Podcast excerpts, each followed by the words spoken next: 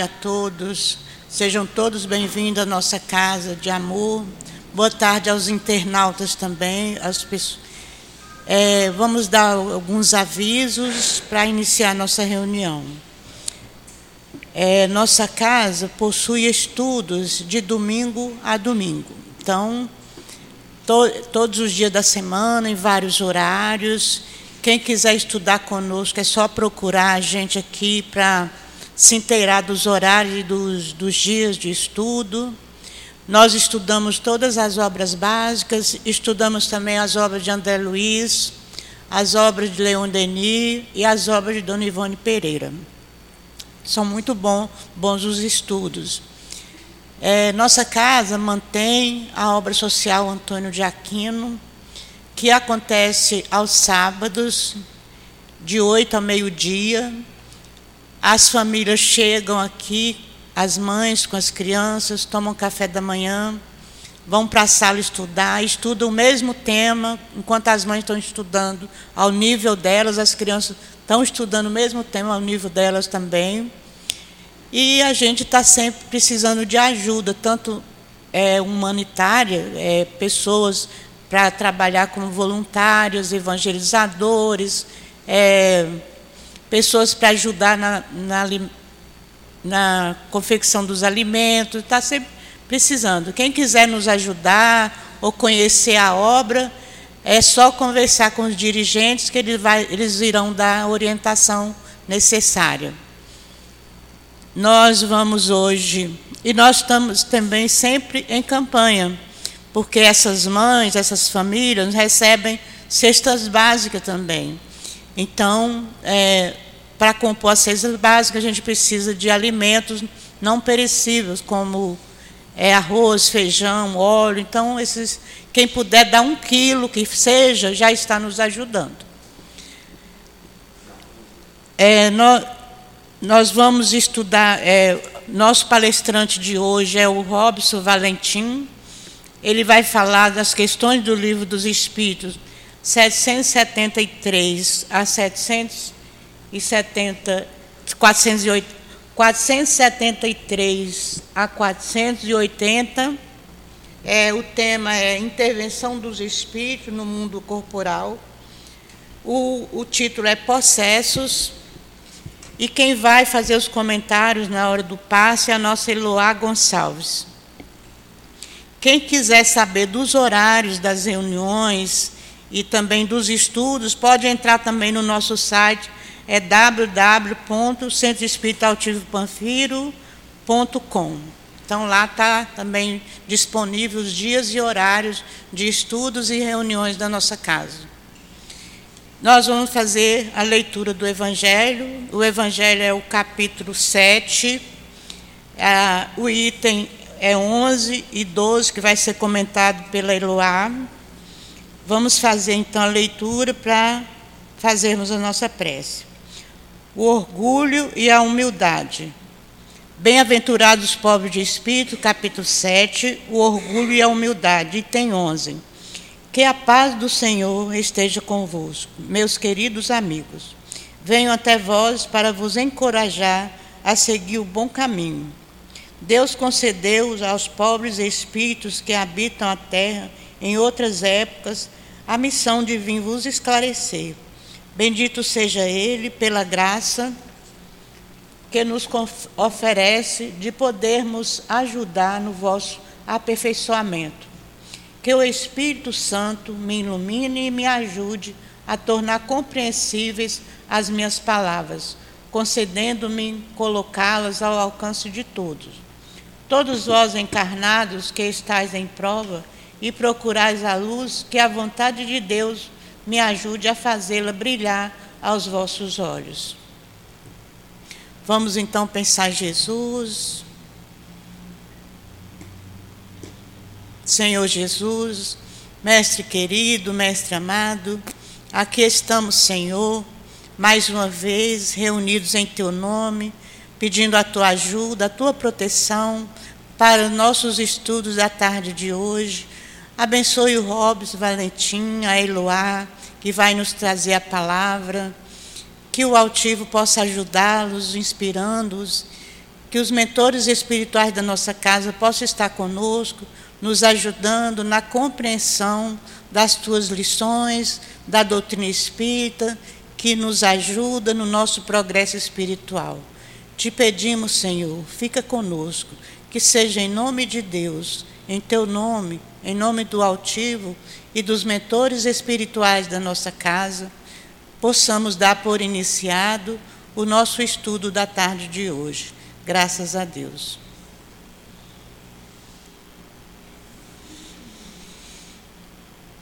Bom, eu vou ler aqui a questão 473.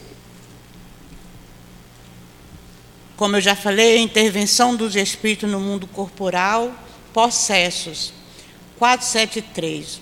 Um espírito pode momentaneamente usar o envoltório de uma pessoa viva, isto é, introduzir-se num corpo animado e agir em lugar daquele que nele se acha encarnado? O espírito não entra num corpo como entras numa casa. Identifica-se com um espírito encarnado que possui os mesmos defeitos e as mesmas qualidades para agirem conjuntamente. Porém, é sempre o espírito encarnado que age, como quer, sobre a matéria de que está revestido. Um espírito não pode se substituir àquele que está encarnado, pois o espírito e o corpo ficam ligados até o tempo fixado para o termo da existência material. Vamos falar, passar a palavra ao Robson Valentim. E o livro também? o livro.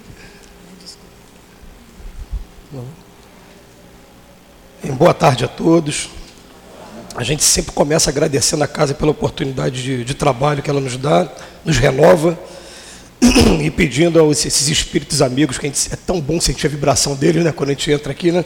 Passou do portão para dentro, sentou a gente uma vibração boa, pedir ajuda deles para que a gente possa estar fazendo o estudo da maneira mais simples, mais clara. Esse tema é um tema que interessa a todos nós, é um tema um pouquinho complexo, né? Que é o tema que vai falar de possessão quem já teve a oportunidade de ver o espetáculo triste de alguém que perdeu as rédeas de si mesmo, que um espírito ele está dominando aquela pessoa e existe a possessão tanto moral como a física também. A física, principalmente, eu na minha infância, o lugar que eu morava, eu via muito pessoas que se atiravam no chão, eram considerados loucos.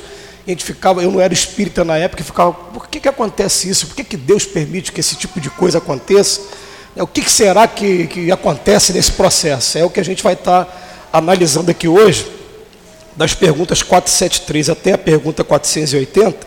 Mas vamos lembrar que no livro dos Espíritos, não, no livro dos Médiuns, que é o segundo livro da codificação, Allan Kardec vem fazer um estudo sobre um tema que ele, Allan Kardec, só curiosidade, ele achava o mais interessante. Toda vez que ele ia falar sobre alguma coisa, tinha oportunidade de escolher, ele queria falar sobre obsessão. Até Leon Denis, quando teve o contato com Allan Kardec a primeira vez, Leon Denis garoto, Leon Denis assistiu Allan Kardec falar sobre obsessão também. E quando vai falar sobre obsessão, ele fez uma classificação, ele trouxe três tipos de obsessão. Ele falou obsessão simples, ele falou que é da fascinação e da subjugação, ou entre aspas, possessão. Num primeiro momento eu não gostava de usar esse termo possessão, usava subjugação por conta do que a nossa companheira leu a pergunta. Eu vou ler de novo para a gente analisar aqui com calma, né? a gente vai explicar aqui. Bem, a gente tem todo respeito por alguns companheiros que resolveram é, fazer classificações mais abrangentes, ao invés de trazer três, só tem, já vi gente falar cinco tipos de obsessão, seis, mas eu peço a licença aqui para ficar com Allan Kardec, porque é, pelo menos a base para eles dizerem cinco tipos foi revista espírita que foi publicada antes do livro dos médios. Então, se Allan Kardec quisesse que aquela, essa classificação nova estivesse na codificação, ele teria colocado no, no, no livro dos médios também. Então a gente fica com obsessão simples, fascinação e subjugação. Tá? O que, que é obsessão simples? Eu me lembro assim que o seu altivo falava para a gente, ó, obsessão simples é quando tem um lapso de tempo maior de um espírito querer se impor, querer influenciar a gente. Então, a influência negativa, todo mundo aqui tem. A gente está aprendendo que a comunicação principal dos espíritos é através do pensamento. Então, não, você receber uma, uma, uma, influência negativa agora não é obsessão ainda. A obsessão é se você receber hoje, receber amanhã de novo, receber depois de amanhã. Tem um lapso de tempo, tem uma insistência. Aquele pensamento que você sabe que não é um pensamento bom e que está te visitando o tempo todo. Aquele pensamento assim: eu tenho que vingar da minha mãe tá de casa quando, porque ela fez aquilo comigo. Eu tenho que chegar amanhã no trabalho, eu tenho que me vingar. Eu tenho... Fica aquele pensamento sendo alimentado e uma coisa muito dura e ao mesmo tempo interessante de se estudar a obsessão é que os espíritos, Allan Kardec, ele vem trazer para a gente a informação de que a solução para a obsessão está na gente mesmo. Porque o que acontece? A gente deixa brecha naquilo que a gente está desafinado com o Evangelho. Vou explicar, antes de entrar no estudo de cada um e falar sobre a possessão, vamos pensar aqui numa coisa. Alguém aqui assistiu aquele filme Ghost, Outro Lado da Vida? Vocês lembram desse filme da década de 80? Que tem um fantasma, né, aquele ator, Patrick Swayze. O que, que acontece? Ele tenta agredir a pessoa que está encarnada e não consegue, porque agora ele não tem mais corpo, ele está no mundo espiritual. Né? Então a mão dele passa por dentro daquele que está encarnado, ele não consegue agredir. Eles não conseguem agredir a gente dessa maneira, fisicamente. Então o que, que eles fazem? Eles ficam estudando minuciosamente quais são as virtudes que a gente já tem e quais são os vícios, os defeitos que a gente já tem também. Então eles querem atingir a gente, eles vão procurar alimentar aquilo que é o vício, aquilo que vai levar para a destruição, e na verdade eu não vou poder chegar depois do outro lado e falar, ah, mas foi ele que alimentou. Não, você aceitou. Você poderia ter resistido, você poderia não ter dado atenção àquela opinião que ele trouxe, mas você, por ainda sentir prazer nisso, por você ainda estar nessa faixa vibratória, você deixou que aquele espírito jogasse a intenção para você e você aceitou aquela opinião dele. Então, gente, já vou começar dizendo para vocês, ó, tanto espíritos ditos obsessores, como espíritos superiores, eles têm fichas nossas do outro lado da vida. Você vai chegar do outro lado e vai saber quem é o Robson. Ah, o Robson trabalhou nisso aqui, Ih, mas ele ficou tanto tempo na casa espírita e não conseguiu aprender a desenvolver o sentimento nisso aqui, desse jeito, daquela maneira. Então eu, eu me lembro que teve um livro lançado pela irmã Dufour recentemente, deve ter uns 4 ou 5 anos, chamado Um Terço da Vida. E nesse livro ela conta de vários espíritas que desencarnam quando chega lá do outro lado da vida. Estava pleiteando mesmo, falando, peraí, eu fiquei 40 anos, 50 anos na casa espírita, não tem um trabalho para mim diferente, não? Aí a pessoa, com todo carinho, pegava a ficha, começava a olhar a ficha daquela pessoa e falava, poxa, olha a, maneira, olha a maneira sutil. Eu estou precisando tanto de trabalhador nessa área, tanto nessa, mas infelizmente estou olhando sua ficha aqui, você não consegue reunir requisito ainda para estar aqui, aqui, mas eu vou torcer por você. Tenta se aprimorar mais nisso, aprender mais nisso, que em breve eu preciso de gente para estar nessa área. E aí eu me lembro que o André Luiz, naquele livro no nosso lá, tem um momento que ele vai conversar com um amigo lá que explica a realidade dele, ele fala assim no final do capítulo, ele fala, poxa, eu preferia que alguém tivesse colocado o dedo no meu rosto, me acusado, do que aquela pessoa tão doce falando para mim de coisas que eu ainda não conquistei e que por isso não tenho direito aqui do outro lado da vida. Dói na gente, né? Você chegar lá do outro lado, eu quero fazer uma coisa melhor, não, mas você não tem mérito ainda, você não terminou ainda. Igual, você não pode trabalhar, você tem que terminar a faculdade para trabalhar, para se formar, você tem que primeiro fazer um curso profissionalizante, você não fez ainda, é a mesma, mesma coisa, fazer um paralelo aí. Né? Então eles têm fichas nossas. Então, você chega do outro lado da vida, eu não vou ter como agredir a pessoa. Então o próprio espírito do lado falou: calma, meu filho, não é por aí não, vem cá, eu vou te ensinar. Você quer? Dá uma canseira nele também? Né? Como é que a gente faz? Vamos pegar aqui, olha a ficha dele aqui, ó. o problema dele está onde? Ó? Tem uma queda para o álcool, tem um problemazinho ó, de sensualidade, tem um problema nisso aqui, ó. é nisso aqui que a gente vai atuar. Aí começa a jogar aqueles pensamentos, aí entra a obsessão simples. A obsessão simples está no campo inicial que saiu um pouquinho da influência negativa porque está tendo um lapso de tempo maior. Certo? Então a diferença é essa, teve um lapso de tempo maior. E subjugação, antes de entrar aqui no tema de hoje. Allan Kardec diz para gente, os espíritos dizem para a gente, né, através de Allan Kardec, que é a pior obsessão que existe, a fascinação. Por quê? Porque o espírito, em primeiro lugar, ele se apresenta para o médium, ele conquista o médium, com o tempo, ele começa a querer exclusividade, começa a orientar o médium a não querer orientação de mais ninguém, só dele. E, daqui, e, é claro que se ele quer enganar a gente, ele vai trazer mensagens belíssimas no primeiro momento, vai trazer páginas do Evangelho, vai trazer interpretações, vai, ele quer te conquistar no primeiro momento.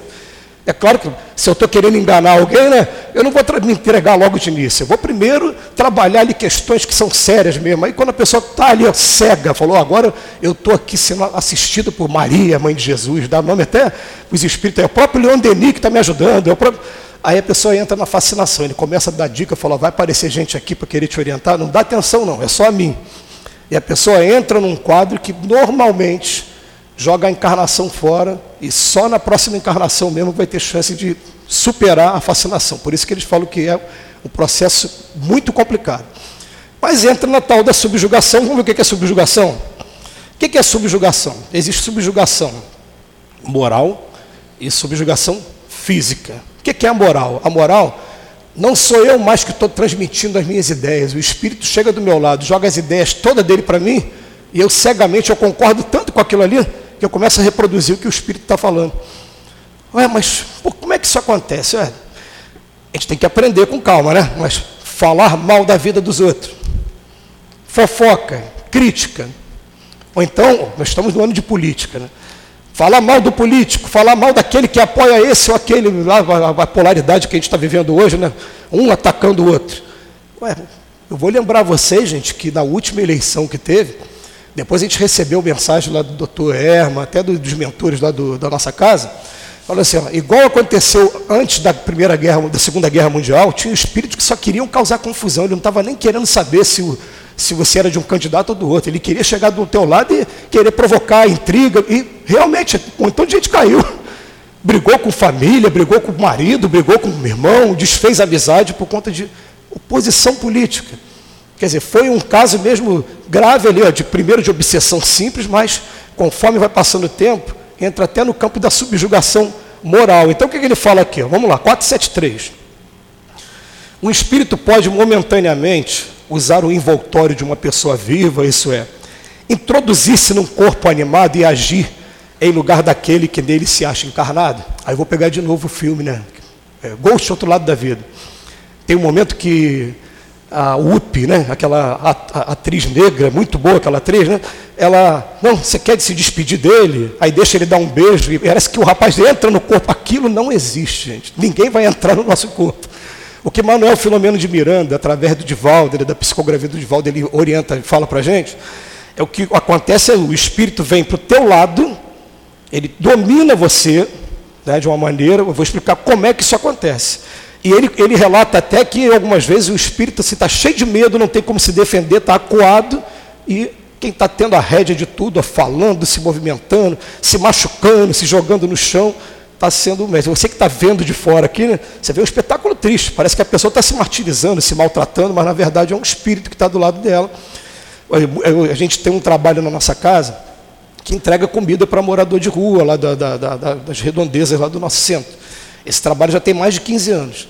E várias vezes eu cheguei, eu, Robson, você quer jantar, meu amigo? Quer uma quentinha? Ele pegava a quentinha, virava-se na minha frente, jogava a quentinha todinha no chão.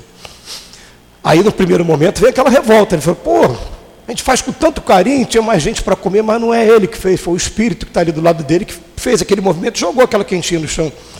Por isso que eu ouvi algumas vezes algumas pessoas falando assim, não, o trabalho na rua só tem graça quando o companheiro vai lá e abraça e, e ó, alto lá. Se você chegar e abraçar a pessoa que está na rua, ele pode te bater, ele pode te agredir, ele pode te xingar, ele pode estar doente, te passar. Não é por aí não. Né? Quem vai trabalhar mesmo ali, não é por aí não. A gente vai aprendendo coisas, depois que você começa a trabalhar, você vai, detalhes, por exemplo, eles não ficam em lugar escuro, eles procuram ficar em praças públicas iluminadas, procuram ficar juntos para a segurança deles. Não adianta você levar uma comida mais bem temperada, porque o tempero demais você vai fazer mal a ele.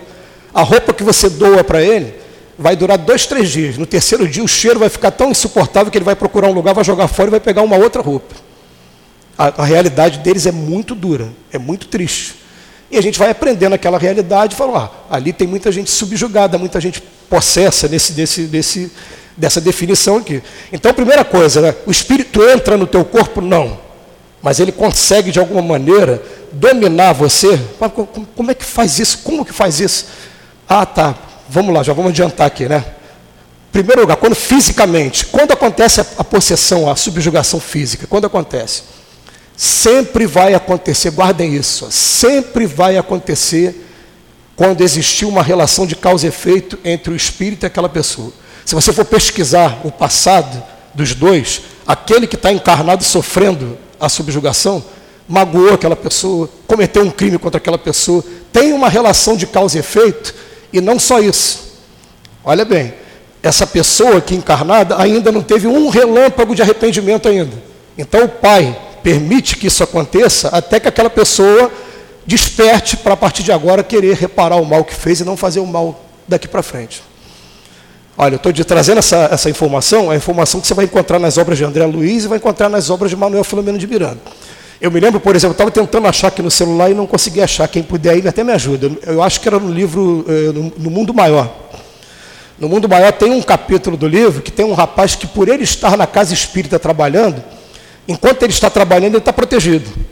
Quando ele foge do trabalho por algum motivo, ele começa a ser assediado pelos espíritos que são credores dele mesmo. Ele aprontou com aqueles espíritos mesmo no passado, fez muito mal para eles. E começa a ter crises epiléticas, ter problemas. Você lembra? Alguém lembra desse, desse livro? Quem leu o livro no Mundo Maior? Então tem um capítulo que fala sobre isso. Mas quando ele está no trabalho, aí vocês olham para a gente aqui, ah, quem está fazendo palestra aqui, que está fazendo direção, eles deve ser santinho, né? Não, não tem nada de santinho, a gente é devedor demais. Né?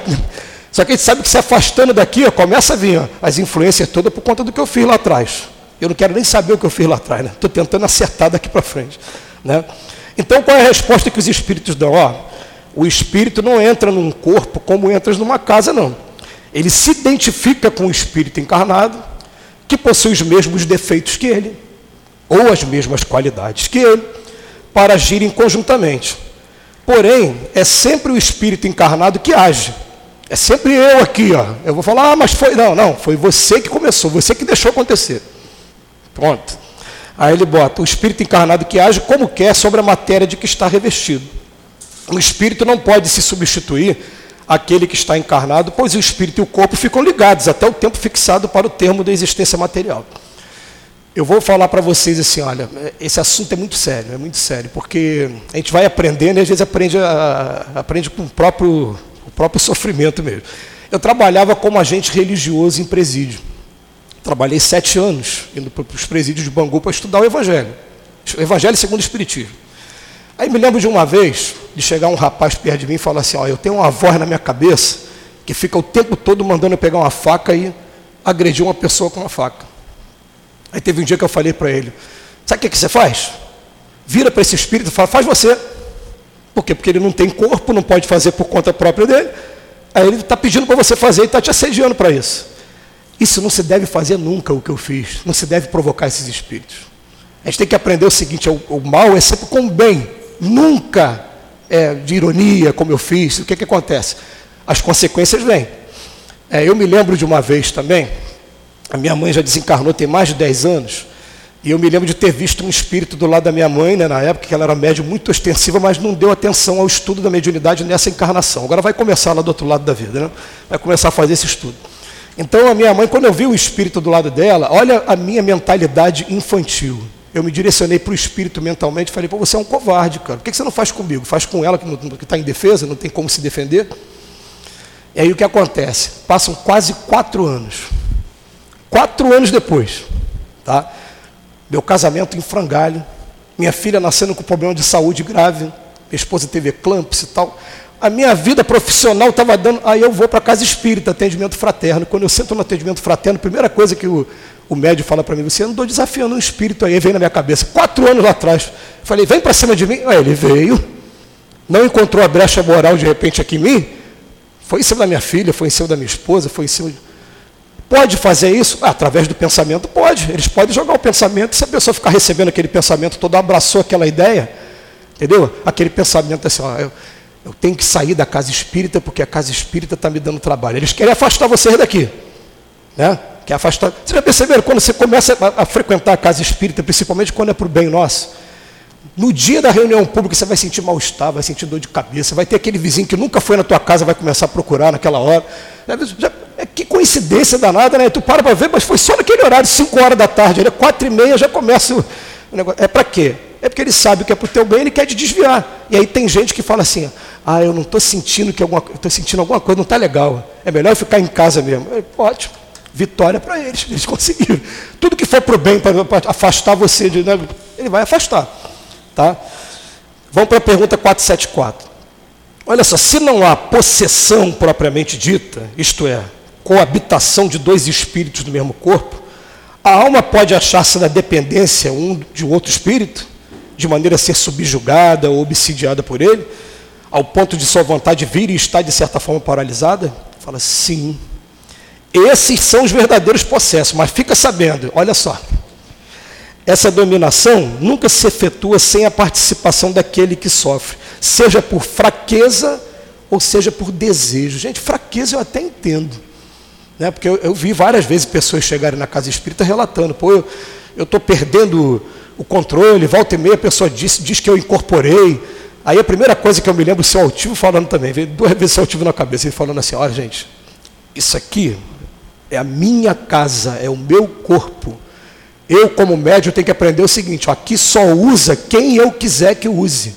Quem eu deixar usar. Gente, você não mandar na minha casa, como é que é? Você vai abrir a porta da tua casa para qualquer um? Não, aqui não. Então a, a mediunidade ela tem que ser disciplinada assim. Ah, como é que se disciplina? Ah, vem para casa espírita, começa a trabalhar, você vai participar do passe, vai ter a fluidoterapia.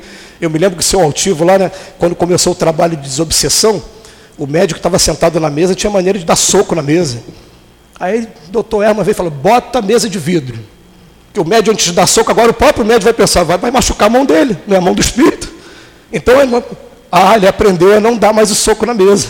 Então a gente tem que aprender a disciplinar a mediunidade. É aquela coisa toda. Você vê que a mediunidade hoje é o quê?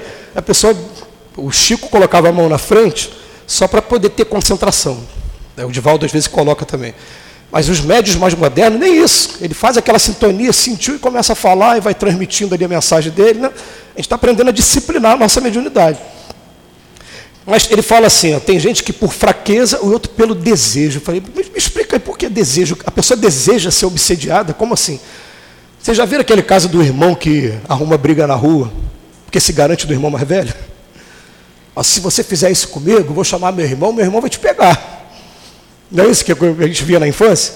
Tem gente que faz isso com os espíritos. Fala, ah, eu vou fazer mesmo, qualquer coisa eu chamo a ajuda deles aqui. Ó. Aí dão aqueles nomes né, que a gente vê, né, tranca-rua, não sei, os nomes que tem da cultura popular nossa aqui no Brasil. Né? Fala, eu vou chamar o, cara, o espírito para me defender. E aí ele se deixa, se deixa subjugar pelas ideias que está vindo. A ideia vai vindo, ele sente o espírito. Gente, vocês vão aprender o seguinte com o tempo, né? A mediunidade se fosse só ver o espírito, era, era mole. Mas não, você sente o espírito também. Então tem gente que chega na casa espírita assim, ó. Eu estou sentindo uma angústia, estou sentindo uma tristeza, não sei de onde está vindo. Não, na verdade o espírito parou do teu lado. Você está sentindo o que ele está sentindo. Você está captando o sentimento dele. Mas se você não tem essa informação, o que, é que você faz? Você vai tentar identificar na tua vida, ah, eu devo estar assim porque é por causa do meu patrão, é por causa do meu filho, é por causa... e não tem nada a ver, está sendo a pessoa, o espírito do teu lado está passando aquela coisa para você. Né? Então é um trabalho que só com o tempo a gente vai desenvolvendo. Vem para a casa espírita, vem estudar, vem aprender como é que funciona. Eu costumo dizer para as pessoas, você descobriu que é médium. Eu me lembro quando viraram a primeira vez para mim e falaram, você é médium. Eu falei, pô, médium, tem o grande e o pequeno, então, e o médium. Eu, eu não sabia nem o que era médium. O pessoal me falar, o que é médium? É? Ah, mediunidade. Aí, lá no, no, no Leon Denis, né, eu cheguei no Leon Denis e falei assim, eu quero trabalhar. Procurei a Dona Malha, né? vocês conhecem a Dona Malha, né? Que todo mundo era de lá, né? Dona Malha, quero trabalhar. Que bom, meu filho, me deu aquele abraço gostoso. Vamos começar com o livro dos Espíritos. Entra no livro dos Espíritos. Aí eu fiquei fazendo curso ali. Falei, Dona Malha, e aí quando começa o trabalho? Calma. Aí tu fica um ano no livro dos Espíritos. Vamos agora para o Evangelho segundo o Espiritismo. Depois vamos para o comp, gente. Normalmente a pessoa não leva menos de três anos para entrar no trabalho lá no Leão Denis. Só os casos excepcionais, só aquele médico que precisa muito, está sendo a necessidade dele, eu coloco ele. Por quê? Porque mediunidade é uma coisa muito séria, gente. Tem que aprender a saber como, como lidar quando vem essas, essas influências, né? de fugir delas, quebrar a sintonia. Eu, por exemplo, eu gosto muito de esporte, gosto muito de futebol, e nosso trabalho de desobsessão lá na casa era quarta-feira, mudou depois. Né? Quando era quarta-feira, terminou a desobsessão, ia para casa, ligava o futebol, nem lembrava, esquecia, todo, quebrava a sintonia totalmente. A gente liga a rádio, liga a televisão, vai fazer uma coisa que você gosta, vai ler. Dentro dessas influências aqui também, é uma coisa que me ajudou muito, eu tinha muita insônia. Né? E como é que eu curei a minha insônia? Estudando doutrina espírita. Porque quando eu comecei a estudar doutrina espírita, eu ficava torcendo para não ter sono para poder ler. Enquanto eu estava lendo, o espírito estava do meu lado, estava lendo também, estava aprendendo também. Aí eu falei, ah, então tá bom. Né? Então, até hoje, eu tenho tido insônia agora recentemente, depois de muitos anos, mais de 15 anos aí que eu não tinha insônia, então eu tenho tido agora recentemente. Falei, opa, então está na hora de eu estudar. Vou ligar, comecei a pegar os livros lá de novo para ler, vai ser o momento para ler. Né? Aí vamos aqui, o que, que Allan Kardec fala assim? É, então, por fraqueza ou por desejo? Tá. Frequentemente têm sido tomados por processos epiléticos, loucos. Na verdade, necessitavam mais de médico do que de exorcismo. E vem um comentário de Kardec. A palavra processo, na sua acepção vulgar, supõe a existência de demônios, isto é, de uma categoria de seres de natureza má. E a coabitação de um desses seres com a alma de um indivíduo no corpo deste. Mas visto que nesse sentido não há demônios e que dois espíritos não podem habitar simultaneamente o mesmo corpo, não há processo. Então Allan Kardec fala assim, não chama de processo não, vamos chamar de subjugação. Aí depois tem até uma, um comentário que ele faz numa revista espírita, fala, caramba, eu achava que não, mas tem espírito que fica ali do lado dele mesmo, né? Mas ainda não é possessão. Ninguém quer possessão daquela ideia assim, ó, sai daí que é meu. Empurra o espírito e toma o corpo. Não, não vai tomar. Se eu sair do corpo, é morte física. Não tem essa coisa. O espírito fica do teu lado. Tá? Eu espero que, mesmo com a empolgação aqui, atropelando as ideias, todas, vem tanta coisa na cabeça, espero que eu esteja sendo claro aí. Se eu não for, vocês puxam minha orelha depois aí. Né? Vamos para 475. Pode-se por si mesmo afastar os maus espíritos e libertar-se da dominação deles? Eu posso me afastar da dominação dos espíritos? Gente, a partir do momento que eu começo a pegar o Evangelho como leitura obrigatória todo santo dia, porque, gente, para algumas pessoas, igual a mim aqui, por exemplo, tem que ser diário. Eu não posso estudar um dia sim, um dia não, não. A fórmula que o seu altivo dá para a gente é prece, leitura edificante, trabalho no bem todo dia. Então eu tenho que fazer prece quando acorda e quando dorme. Eu tenho que fazer outras preces durante o dia. Eu tenho que ler alguma coisa. Aí agora eu peguei essa disciplina, estou fazendo aí no, no, YouTube, né? 10 minutos com Emmanuel, já tem, né, já tem 600 e poucos vídeos gravados. Todo dia um vídeo de 10 minutos. Então agora eu consegui botar diariamente. O pessoal me cobra. Cadê? Não postou ainda? Está tá, tá, tá compartilhando? Tá, tá, então beleza. Está ajudando a mim primeiro e ajudando outras pessoas também. Mas a gente tem que fazer isso diariamente. A gente não precisa de café da manhã todo dia. Deixa de tomar café, chegar hora do almoço, vai ficar tonto.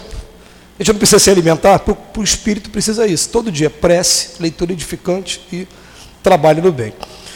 Você consegue se livrar desse jugo? Como? Identificando aquilo que é contrário ao Evangelho.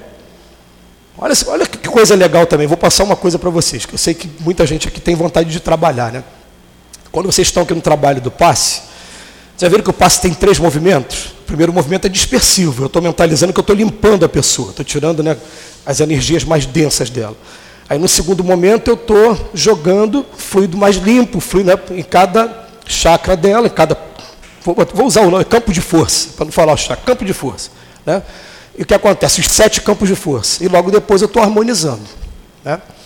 Aí eles falavam para a gente assim: olha, durante esse momento do passe, como vocês não entendem ainda como acontece ainda, faz só uma coisa para mim. Fé, concentração e amor. Tenha fé naquilo que você está fazendo, se concentre e coloca todo o amor possível ali. O resto a gente faz aqui do outro lado. Aí eu estou ali para dar o passe e de repente me vem um pensamento assim, ó, bate nele. Pô, esse pensamento claramente não está vindo de mim, eu estou dando passe. Como é que vai vir uma coisa? E acontece, né? Ou então vem pensamento de sensualidade. Muitos trabalhadores falam, falam isso. Ah, de achar aquela mulher bonita ou de achar aquele homem atraente. Na hora do passe. Aí o, o, o espírito que estava dirigindo o nosso trabalho, ele falou, gente, não tenham vergonha dos pensamentos que chegam até vocês quando vocês estiverem trabalhando. Se preocupem com aqueles que encontram um eco dentro da gente. Agradou você e você gostou daquele pensamento e alimentou, esse você tem que ligar, ligar a antena para ele mesmo. Agora, não está vindo de vocês, está vindo dos espíritos que estão ali ao redor, estão jogando aquela influência ali para a gente. Ah, mas eu aceito a influência hoje. Opa, aceitou? Aí começa na obsessão simples, né? Vai, joga no dia seguinte, no dia seguinte também, vai alimentando cada vez mais. Daqui a pouco ela começa a se transformar numa subjugação moral. Que ele está tão jogando a ideia para você, você está aceitando, ele está jogando mais, vai jogando cada vez mais. E para virar física, então, a física tem que ter mais essa relação de causa e efeito que eu, que eu falei aqui. Né? É, tem um livro do, do Divaldo, um, Grilhões Partidos. É isso? Quem lembra do livro? É Grilhões Partidos? Bem, vou contar, ó, vou dar uma de spoiler aqui, mas não vou contar o livro todo não, tá? Começa o livro com um oficial, é, da, não me lembro se é da Marinha ou do Exército, que lutou na Segunda Guerra Mundial em Monte Castelo. Né?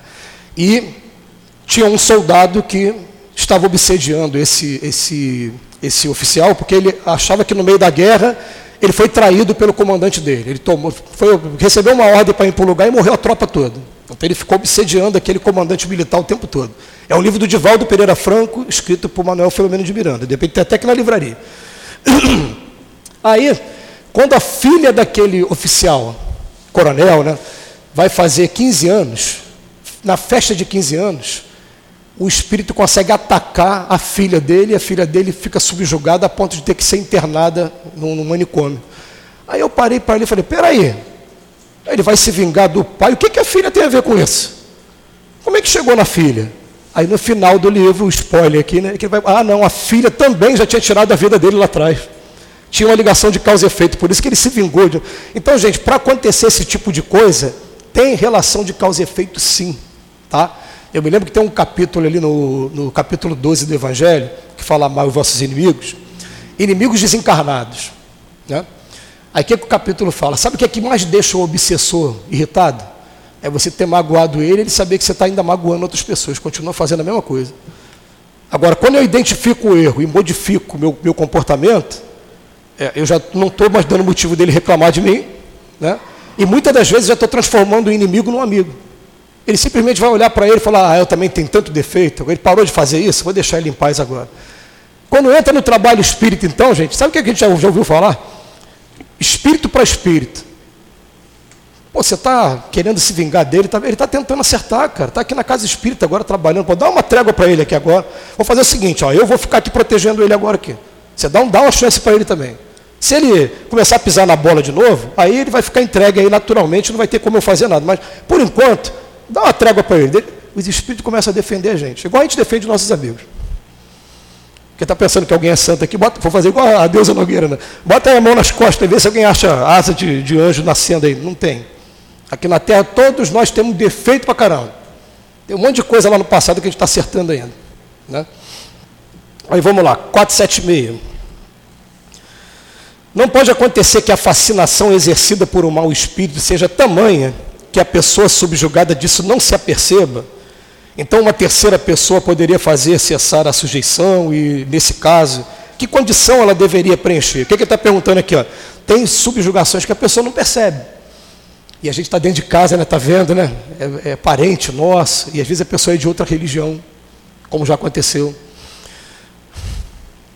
Me desculpa que eu vou usar o exemplo sim, né? Uma vez eu vi uma, uma parente minha que desencarnou de, de Covid, né?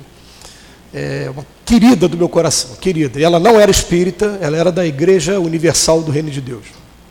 E aí ela entrou num processo de subjugação muito grave. Ela ficou sete dias trancada dentro do quarto, sem sair para nada, sem comer direito, sem tomar banho e tal. Aí minha prima falou, Robson, você pode vir aqui para conversar e tal. E aí quando eu cheguei, eu estava na sala, ela dentro do quarto. Quando eu entrei no quarto, essa pessoa deu um pulo da cama e falou, é com você que eu quero falar. Veio falar comigo. Você olha para a pessoa, o olho da pessoa tem uma coisa meio amarelada, meio esverdeada ali. Você não vê o, o olho normal igual a gente está olhando, né? Quando o espírito está tá dominando a pessoa, tem uma coisa ali no olho da pessoa que você percebe.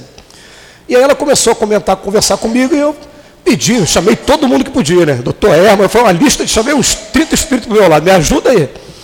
E aí comecei a conversar com ela, o que está acontecendo, por que, que você está fazendo isso? Mas enfim, na verdade era um espírito que estava totalmente perdido, ele também encontrou nessa pessoa uma maneira de, de se comunicar, né, de, e estava ali naquele trabalho de, de, de, subjugação ali com ela. Tá? Então vamos lá, pode acontecer? Olha, uma terceira pessoa pode ajudar? Aí ele fala aqui, se for um homem de bem, sua vontade pode auxiliar, apelando para o concurso dos bons espíritos. Pois quando, quanto mais for um homem de bem, mais poder vai ter sobre os espíritos imperfeitos para afastá-los. Vocês lembram de uma passagem do Evangelho que os discípulos viram para o Cristo e falam assim: Pai, por que, que essa categoria de demônios a gente não consegue expulsar? É o que, que ele falou? Para algumas categorias é preciso ter jejum e, e fé. Os discípulos não tinham o jejum. Até chegou para qual o seu nome? Meu nome é Legião. Eram vários espíritos que estavam ali. É, vários espíritos o quê? É alguém que se comprometeu com coletividade. Algum desses governantes políticos aí, né, que né, se comprometeu com coletividade. É, no livro Entre a Terra e o Céu, tem um capítulo do livro que fala de um juiz. Aí o Clarencio, aquele o ministro do nosso lar, vai conversar com o juiz durante a noite, durante o sono, para ver se ele fazia uma revisão de um processo de uma pessoa que ele estava protegendo, o Clarencio. Aí ele conta no capítulo seguinte, ó, que o juiz, o delegado, essas pessoas que trabalham nessa área né, de investigação, eles são muito assediados por espíritos durante a noite. É espírito pedindo absolvição ou pedindo é, é, condenação. E se ele foge do cumprimento do dever dele, fica, não fica com a consciência tranquila, ele deixa o campo aberto aqui para ataques em cima dele. Ataques graves aí de, de obsessão. Tá? Vamos voltar para cá. Então, ó, pode acontecer sim, pode ajudar? Pode, a gente tem que fazer a nossa parte, a gente vai tentar fazer a nossa parte. Mas eu falo o seguinte: você está com um problema desse dentro de casa. Não adianta porque a pessoa não é espírita. Então, recomendo uma coisa: chega perto da pessoa e fala, ó, você tem que procurar a tua religião, mas dentro da sua religião, eu vou te pedir uma coisa: não se limita a ir lá só assistir culto ou missa, não. Termina a reunião, vai procurar o pastor, vai procurar o padre e fala: Eu quero trabalhar. Quando você começar a trabalhar, as tuas energias vão começar a mudar, a tua companhia vai começar a mudar. É exatamente isso, gente. A gente ia na rua entregar comida para o morador de rua, ele jogou no chão, como eu falei mas tem um espírito do lado dele que simpatizou com a gente, falou, pô, alguém fez o bem aqui por ele. Aí os espíritos seguiam a gente até a nossa casa para saber quem a gente era, e alguns começaram a trabalhar com a gente na nossa casa também por causa daquela atitude, se juntou ao nosso grupo. Então eles começam a ser amigo nosso também. Qual está sendo o nosso advogado aí? O bem que a gente está fazendo, a diferença que a gente está fazendo na vida dos outros. Por isso que Allan Kardec fala que fora da caridade não há salvação. É, a gente começar a dar os primeiros passos e vir para cá para trabalhar. Legal. Então, é, pode ter ajuda? Pode. Né? Contudo, ele seria impotente se aquele que está subjugado não participar disso. É uma coisa complicada, né? Vou fazer uma pergunta para vocês. A gente consegue ajudar aquele que não quer ajuda? Vocês já passaram por isso? A pessoa está viciada em droga, está na dependência química. Ela ainda não chegou ao ponto de doer tanto nela para ela pedir ajuda para ser internada. Não, não, chegou a esse ponto ainda. Você quer ajudar, você quer internar, o que, é que ela faz? Ela foge. Ela sai e você fica naquele processo doloroso. Eu queria ajudar, ajudar. Mas quando a pessoa não quer ser ajudada, a gente faz aquilo que a gente pode. A gente tenta fazer e faz, ó, a minha consciência está tranquila que eu tentei. Ele não tomou o caminho dele, né? mas no momento certo ele vai tomar. A gente fica com a nossa oração, vai embora. Mas ele tem que fazer também a parte dele. Né? É, há pessoas a quem agrada uma dependência que lisonjeia seus gostos e seus desejos. Em todos os casos, aquele cujo coração não for puro não poderá ter influência alguma. Os bons espíritos o desprezam e os maus não o temem. Gente, eu, eu vi também uma história interessante agora de um, dois companheiros espíritas que trabalham com um que não é espírita. Esse um que não é espírita, ele, esse é fato verídico, estou poupando aqui o nome das pessoas. Né? Esse um que não é espírita começou a beber muito e começou a perder o controle com a bebida. Aí esses dois chamam ele para conversar e fala para ele assim: olha, é, você não está percebendo, você está perdendo o controle. Você tá, não posso falar em subjugação porque ele não é da nossa religião, né, mas está começando a chegar no campo da subjugação. Ele falou para a gente o seguinte: pô, me entreguei aqui, né? Ele falou para a gente o seguinte: ele falou assim, já atrapalhei alguma vez vocês por ter bebido? Então quem manda na minha vida sou eu. Aí eu tomei a liberdade de falar para ele: então olha só, você se metendo com essas energias aí, trazendo para a gente, você está. Não é, não é tua vida, não. Então, se chegar para mim aqui e começar a me atrapalhar, eu tenho o direito sim de não querer mais esse tipo de coisa para mim. Pô.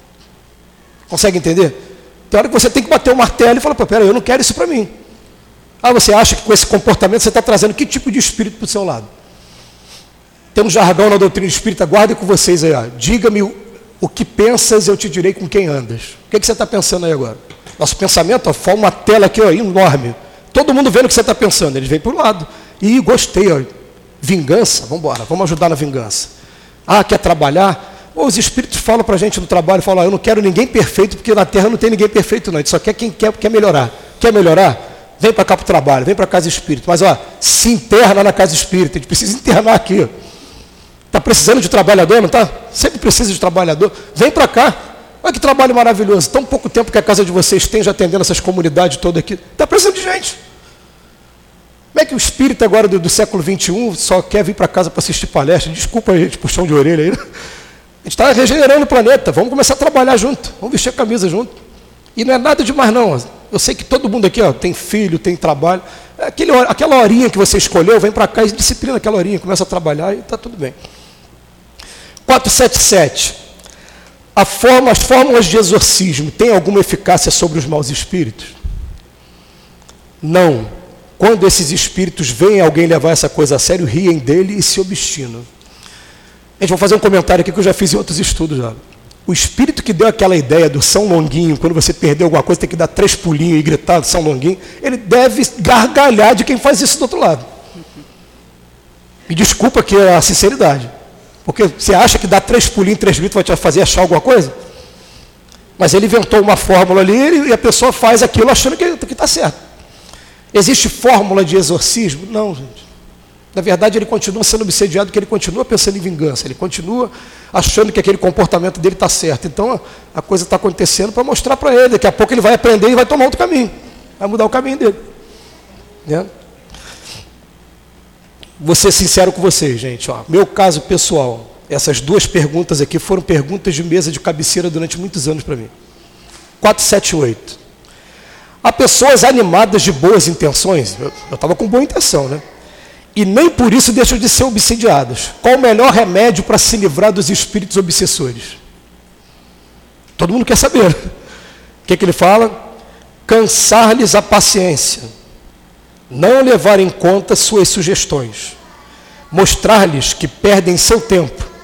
Então, quando veem que nada conseguem, eles se vão. Alguém já leu o livro Sexo e Destino do André Luiz aqui? Lembra desse livro? Capítulo 6, vou dar cola. Spoiler de novo, vai lá no livro. O rapaz está lendo o livro, deitado. André Luiz vê que dois espíritos estão chegando na direção desse rapaz. Esses dois espíritos querem beber. Ué, eles podem beber? Não, eles não podem beber, não, não tem boca. Mas eles estão viciados no álcool, desencarnaram viciado no álcool. E ele fazendo aliança com um médico que, que, que, bebe, ele vai sentir um pouquinho, mas é um pouquinho. Gente, o pessoal fala que é menos de 1%. Mas sente, para o cara que está em abstinência, aquilo já é alguma coisa, né? Então ele chega na cabeça ali do lado do, do, do médio, fala, vamos beber alguma coisa? Aí o médio, na hora, ele para, é mesmo, né? Vou ler, vou tomar uma dose de uísque. Vai lá, bota a dose de uísque, bebe, foi sugestionado por ele. O Espírito chegou do lado, deu a sugestão, ele bebeu. Só que desse, desse exemplo do, desse capítulo, ainda vira depois de novo fala, vamos para a segunda dose, ele toma a segunda dose. E quando sai aquela influência, ele para de beber. Gente, se eu estou do outro lado da vida, estou viciado no álcool. Né? Por isso que a gente fala do álcool, né? que é muito espírito que desencarnou no século passado viciado no álcool. Quem bebe nunca está bebendo sozinho. Pode aprender isso. Né? Então o que acontece? Se eu estou viciado lá do outro lado, encontro uma pessoa que eu dou a sugestão para ele, ele atende minha sugestão, eu vou procurar essa pessoa sempre. Toda vez que eu tiver vontade, eu vou chegar do lado dele, vamos tomar um, uma cerveja aí, tomar ele vai beber, eu vou estar do lado dele pegando aquela, aquela sensação da bebida. Agora, cansar-lhes a paciência, hoje não. Eu vou lá que eu, eu não preciso de levar desaforo para casa, não. Hoje não. Hoje eu quero aprender que é perdoar é sete, 70 vezes 7. Ah, eu vou. Não, Bem-aventurados os que são misericordiosos, eu tenho que perdoar. Manso e pacífico, eu tenho que. Hoje não, vou cansar a paciência. Eles vão tentar, vão tentar, vão tentar, vão ver que não estão conseguindo nada, abandonam, mas tem uma perguntinha aqui da, da semana passada, que eu vou pegar aqui de emprestado, que é. Peraí. Olha só. Os espíritos cuja influência é repelida, 468, quem estiver na internet, 468. Os espíritos cuja influência é repelida pela vontade de homem, renuncia às tentativas dele. Fala, o que queres que faça? Quando não há nada a fazer, eles recuam. Todavia, aguarda o momento favorável como o gato espreita o rato. Eles ficam olhando para a gente ali o tempo todo. Né? Olha o filme que veio na minha cabeça também. É... Deixa eu ver se eu lembro o nome do filme. O nome de um filme de um, de um, de um físico que ele estava achando que estava fazendo um trabalho para a NASA e não era, era o espírito que estava em cima dele. Alguém lembra desse? Uma Mente Brilhante. Lembra desse filme? Uma Mente Brilhante? Quando termina o filme, tá os espíritos do lado dele, aí o, a pessoa pergunta, você está vendo esses espíritos? Estou. Eles ainda estão aí? Então, eu acho que eles não vão sair nunca. Mas eu aprendi a resistir mais, não cair mais na, na sugestão dele. Aquele exemplo é maravilhoso para você estudar a obsessão. Enquanto ele estava atendendo ali, ele estava tomando surra da vida. Agora, quando ele aprende, vai ficar aqui do meu lado, gato, rato, prestando atenção em mim o tempo todo. Vocês viram o filme do Divaldo? Você viu que o espírito ficou ali quatro séculos, né? Do lado do Divaldo, porque o Divaldo parece que o rapaz se suicidou, né? e só agora nessa encarnação que superou esse problema. Tá? Então, cansar-lhes a paciência, não levar em conta suas sugestões, mostrar-lhes que perdem seu tempo. Então, quando veem que nada consegue, eles se vão. Aí olha a pergunta seguinte: e a prece? Fazer oração. Gente, esse exemplo que eu falei do quarto da pessoa, quando eu entrei no quarto, a pessoa estava assim, ó. Jesus, Jesus, Jesus, Jesus, Jesus, Jesus, Jesus, Jesus, Jesus, Jesus, Jesus, Jesus. Eu. Gente, ela está chamando Jesus, Jesus não atende. Né? Não tem gente que fala assim, o, o nome de Jesus tem poder. Ué, por que, que ela pediu e não foi atendida? Aí tem aquela passagem do Evangelho: nem todos que dizem Senhor, Senhor entrarão no reino dos céus, só entra aquele que faz a mesma vontade do Pai, né? O que, que adianta a pessoa ficar falando, falando, falando e quando vai fazer faz tudo diferente ainda? Vai ajudar em alguma coisa? Então aquela pessoa estava ali, Senhor, Senhor, Jesus, Jesus, Jesus. Quando eu entrei no quarto, deu aquele pulo da cama, como se estivesse boazinha para falar comigo. Entendeu? Então, não, então, vamos lá. A prece é um meio eficaz para a cura da obsessão? Aí a resposta. Maravilhosa essa resposta. A prece é em tudo um poderoso auxílio, mas acreditai que não basta murmurar algumas palavras para se obter o que deseja. Deus assiste aqueles que agem e não os que se limitam a pedir. A gente está cheio de pessoas aqui que é o seguinte: ó, a luz está aqui, ela fica orando para alguém acender a luz. Cara, é só fazer isso aqui. Não, mas eu fico aqui, ó, eu quero que alguém acenda para mim. Por quê? Você tem que fazer. Então o que, que ele está falando aqui? Ó? A prece vai sempre te ajudar? Vai. A prece vai sempre te ajudar. Mas Deus ajuda aqueles que obram, aqueles que trabalham, aqueles que estão ali agindo. Né? Então ele bota aqui, portanto, é preciso que o obsidiado faça de sua parte o que for necessário para destruir em si mesmo a causa que atrai os maus espíritos. Gente, não é um estudo maravilhoso, é um estudo que perturba a gente, né? Deixa a gente perturbado um pouquinho. Ó, eu, eu sempre uso, quando vou falar de suicídio, um livro chamado Estantes da Vida, que o Chico Xavier escreveu através do Humberto de Campos. É, esse, esse livro, é, quando começa, tem uma, a Marilyn Monroe, atriz, conversando com Humberto de Campos. Termina a lição ela falando assim: ó, o dia que o homem descobrir mesmo que é obsessão, vai descobrir que a obsessão é pior do que o pior dos cânceres aqui da Terra. Todo mundo sabe o que é câncer aqui, né? Quimioterapia, radioterapia, necrose, essa parte toda, metástase, todo mundo sabe o que é. Ela fala, a obsessão é pior do que o pior dos cânceres. Por quê? Está na falta de perdão daquele que está do outro lado, está eu que estou aqui. Acho... Ah, e outra coisa, é, obsessão é um tema, a gente fala assim, por que, que algumas casas espíritas pararam de chamar de reunião de, de desobsessão? Sabe por quê? Porque descobriu que o obsessor era a mãe dele, era. Porque, gente, nós somos obsessores e obsediados o tempo todo. Vou dar um exemplo para vocês. Eu tenho duas filhas mulheres. Tá? Minha filha mais velha está com 17 anos hoje. Aí, se eu desencarnar agora, eu vou bater aqui. se eu desencarnar aqui agora, ó, se eu desencarnar agora, faz parte da programação da minha filha ficar órfã de pai. Pode ter certeza disso. Ah, mas quem vai ficar com ela? Ih, vai ter um montão de gente para cuidar, vai ter anjo da guarda, vai ter espírito familiar, vai ter encarnado aqui para ajudar ela também. Mas aí eu estou lá do outro lado da vida, o que, que eu descubro? E agora eu posso ver minha filha, minha filha não está me vendo, né? Eu vou lá na escola dela saber como é que é na escola. Aí vejo, daqui a pouco vejo que tem um, um rapaz começando a se interessar pelo. Opa, quem é esse rapaz? Aí começa a seguir ele, ver quem é. Aí começa a descobrir que ele tem um vício qualquer, um defeito qualquer, e vou me tornar, sem perceber, um obsessor. De repente eu não estou nem me dando conta de que faz parte da programação da minha filha encontrar com aquele rapaz e um, um vai ajudar o outro. Porque nós somos aqui, né? na verdade, todos coxos um ajudando o outro aqui na Terra. Né? É, mas não, eu vou lá trabalhar para que a minha filha não chegue. Eu estou sendo obsessor. Eu estou sendo obsessor. Então eu fico pedindo a Deus assim o tempo todo, falar, por favor, que esses conceitos que a doutrina espírita trouxeram para mim durante esses anos, me ajude a quando eu chegar do outro lado, eu não ter mais ideia de vingança, eu não ter vontade de, de, de, de às vezes, de ficar assistindo a desgraça dos outros, falar assim, ó, ah, ele fez isso, então a lei de causa e efeito, olha lá, agora ele vai pagar. Eu não, não, vou fazer nada não, mas vou ficar assistindo ele pagar. Gente, isso também é obsessão. O que, que a gente tem que fazer? É agir para o bem das pessoas, tentar erguer as pessoas. Alguém ergueu a gente, quando a gente estava lá no chão, alguém veio, deu uma mão para a gente. A gente acha legal ver a pessoa pagar pelo, pelo, pelo mal dela. Né? Como eu, eu, conversei durante o tempo sobre alguns políticos que estão presos, que não precisa nem falar o nome, que a gente sabe o nome.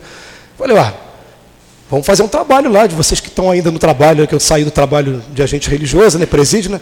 Vai lá neles, porque eles começando a estudar a doutrina espírita, eles têm inteligência, já começam a preparar para na próxima começar a resgatar o que eles fizeram, mas daqui a pouco vai estar todo mundo junto, gente. Daqui a, tenta imaginar, daqui a 10 mil anos.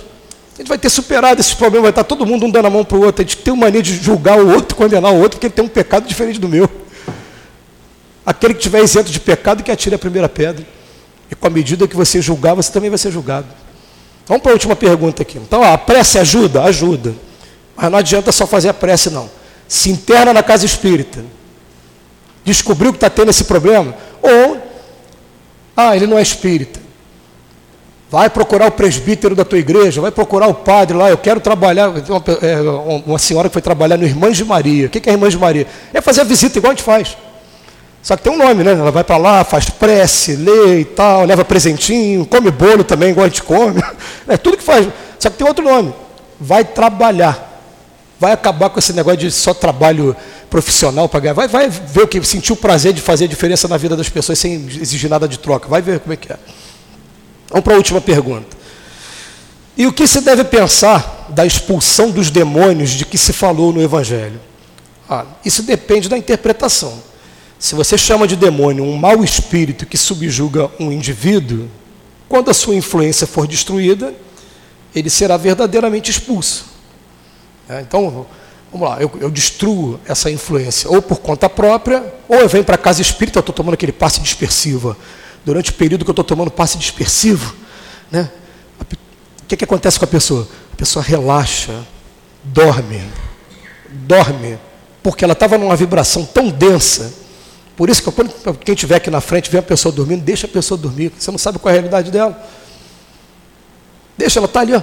ela estava e agora teve aquele alívio, respirou. Agora só tem uma coisa. Pode ser que esse espírito que estava tá lá para fora te esperando. Ou então vai ficar do teu lado igual o gato à espreita do rato. Ah, então como é que eu faço para me livrar dele? Repara o mal que você fez. Vamos identificar o que, que eu fiz de errado. A partir de agora eu não vou fazer mais dessa maneira. Né? Eu me lembro de uma amiga que ela, ela praticou alguns abortos. Hoje ela é uma ativista política mesmo. Todo ano ela vai para Brasília, ela leva ônibus contra o aborto, ela faz. Então, por quê? Porque ela praticou aborto. Então, quando algum espírito vem para cima dela querer acusar ela, ah, você abortou. Ela está lá em Brasília, está chamando, mandando campanha para todo mundo. O que, que o Espírito vai fazer? Isso aí, pô, tá vendo? Olha o que eu senti aqui. Aí, gente, o Espírito é igual a gente. Nós somos Espírito, daqui a pouco a gente vai desencarnar isso aqui, vai, vai, vai dentro de um caixão de madeira. O que eu sou, do jeito que eu sou, eu vou para outro lado. Com o mesmo defeito, mesma virtude, tudo. A maneira de julgar, só vai ser diferente a maneira de julgar, porque eu olho para uma pessoa e falo assim, que pessoa mal-humorada, né? Não quero chegar perto dela, não. Mas se eu olhasse o lado espiritual, ela tem uns três, quatro ali do lado dela, eu ia ficar com pena. Aí eu queria chegar, não, vem cá, para tentar animar aquela pessoa e tirar a pessoa daquele, daquela situação. Quem está do outro lado está vendo um, um, quadro maior do que o que a gente está vendo. Né? Então ele bota aqui, ó, se atribuis uma doença ao demônio, quando tiver descurado a enfermidade, direis também que expulsaste, expulsaste o demônio. Uma coisa pode ser verdadeira ou falsa conforme o sentido que se dê às palavras. Agora, as maiores verdades podem parecer absurdas quando apenas se vê a forma e quando se toma alegoria pela realidade. Compreendei bem e gravar isso. Trata-se trata de uma aplicação geral. Gente, eu estou aqui há dois minutos, viu? consegui ler todas as perguntas né, para a gente analisar.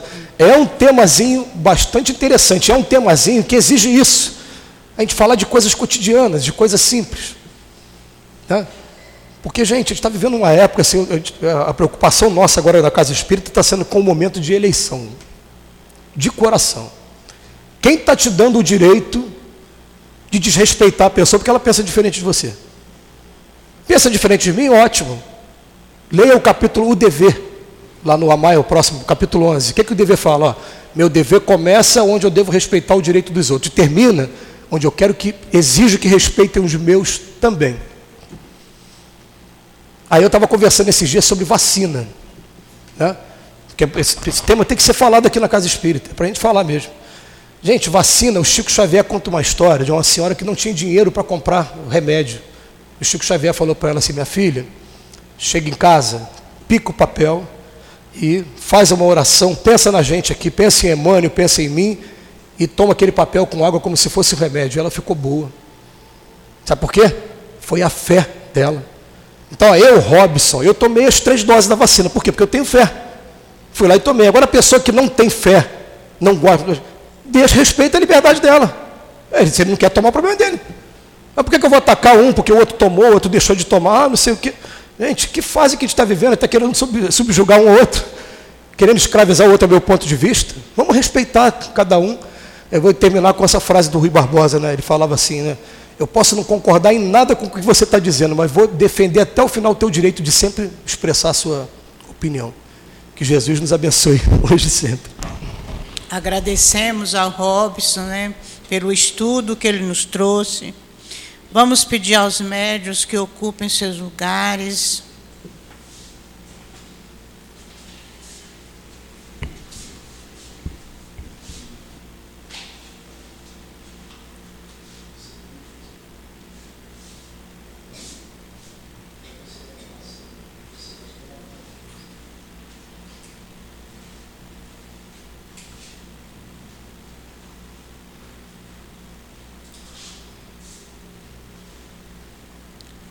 Senhor Jesus, Mestre amoroso e bom, te rogamos, Senhor, neste instante, a tua proteção, a tua ajuda, para, para que os médios possam doar suas melhores energias.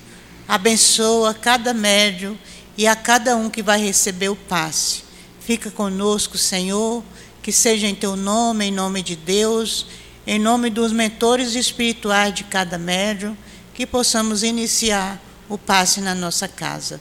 Graças a Deus. Graças a Deus, graças a Jesus. Bem-aventurados os pobres de espírito, porque deles é o reino dos céus. Quando Jesus disse isso, quis dizer humildes, bem-aventurados humildes, porque deles é o reino dos céus a humildade e o orgulho, esses dois itens, onde Lacordaire e o Adolfo, bispo de Alger, nos chamam o tempo todo a atenção. O orgulho, essa chaga da humanidade. Por que ter orgulho? Hoje podemos estar numa condição vantajosa financeiramente, mas amanhã, quem sabe? A verdadeira vida e a vida espiritual. Sabe lá se ontem, em outra encarnação anterior, ou até mesmo mais atrás, não fomos os mais miseráveis e fomos ajudados por um que é aquele que hoje se apresenta como necessitado. Não é só a ajuda material, que, claro, necessitam, que devemos ajudar, mas eu olhar aquele nosso irmão que momentaneamente está passando por uma situação de dificuldade, muitas vezes material, muitas vezes moral, ou as duas coisas. Como nosso irmão bem chamou a nossa atenção, muitos casos de obsessão começam por pequenas coisas, por às vezes não ajudarmos por às vezes repelirmos aquele irmão que se apresenta vestido de uma maneira mais humilde. Quando no item 12, o bispo de Alger chama a nossa atenção: Homens, por que vos queixais das calamidades que vós mesmos amontoaste sobre vossas cabeças?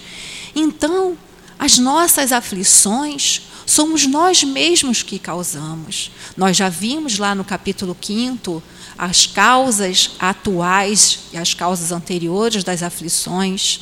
Como minorar isso? Começando a trabalhar essa questão dentro de nós. Combatermos o nosso orgulho é difícil, sim. Não somos espíritos perfeitos ainda, mas estamos buscando a boa solução que deu o nosso irmão, os estudos, se internar na casa espírita é uma maneira de falar, mas é verdade. Porque quanto mais a gente vem aqui, mais a gente aprende a lidar com essas pessoas, conosco mesmo também. De que vale a gente ter uma posição, ter um estudo, ter uma situação, se a gente não auxilia, não olha, não muda o olhar com relação ao outro? A gente está sempre achando que é melhor, muitas vezes achando que ah, eu sou espírita, eu sei sobre a vida futura, eu sei sobre a reencarnação, então eu sou melhor que aquele que não é. Não é isso, meus irmãos. É a gente olhar para dentro da gente mesmo, reconhecer, eu tenho meus defeitos e reconhecer que aquele outro irmão está fazendo o máximo que ele pode. Então sempre vamos orar, sempre vamos ser humildes, sempre vamos buscar nos perdoar e perdoar o nosso próximo também. Antes de oferecer, colocar a oferenda no altar, a gente aproveitar e ver se alguém toma, tem alguma coisa contra a gente, a gente se reconciliar com esse nosso adversário enquanto a gente está a caminho. Mas tudo isso, para tudo isso acontecer, a gente tem que batalhar contra esse sentimento nocivo que é o orgulho.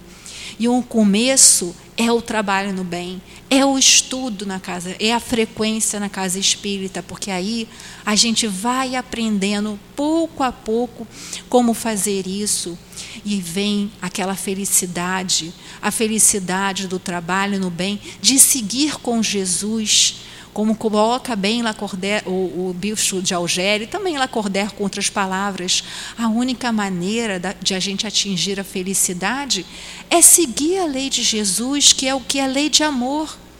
E todas essas virtudes que vão levar a esse amor, que é a humildade, a caridade, o, né, a, a, a benevolência, a indulgência, e tudo isso que a gente aprende no nosso dia a dia que a gente possa pegar esse material todo que a gente teve aqui hoje, pensar sobre isso, consultar o livro dos Espíritos, vir fazer os cursos, movimentar isso que a gente teve de informação dentro da gente.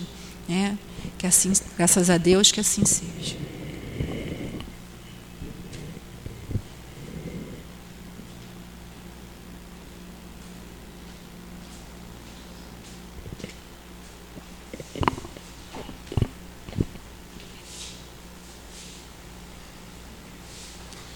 Vamos voltar nossos pensamentos para Jesus.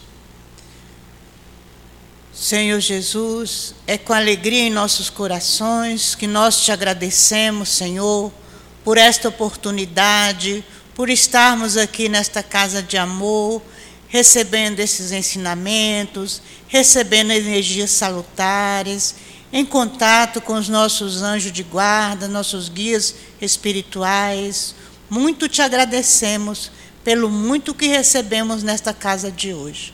Mas ainda que te agradecemos, Senhor, precisamos te pedir que leve-nos para casa sob a tua proteção, sob o teu amparo, sob a tua paz.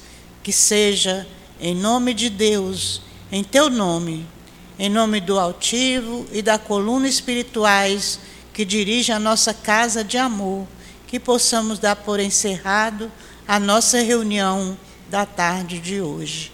Graças a Deus.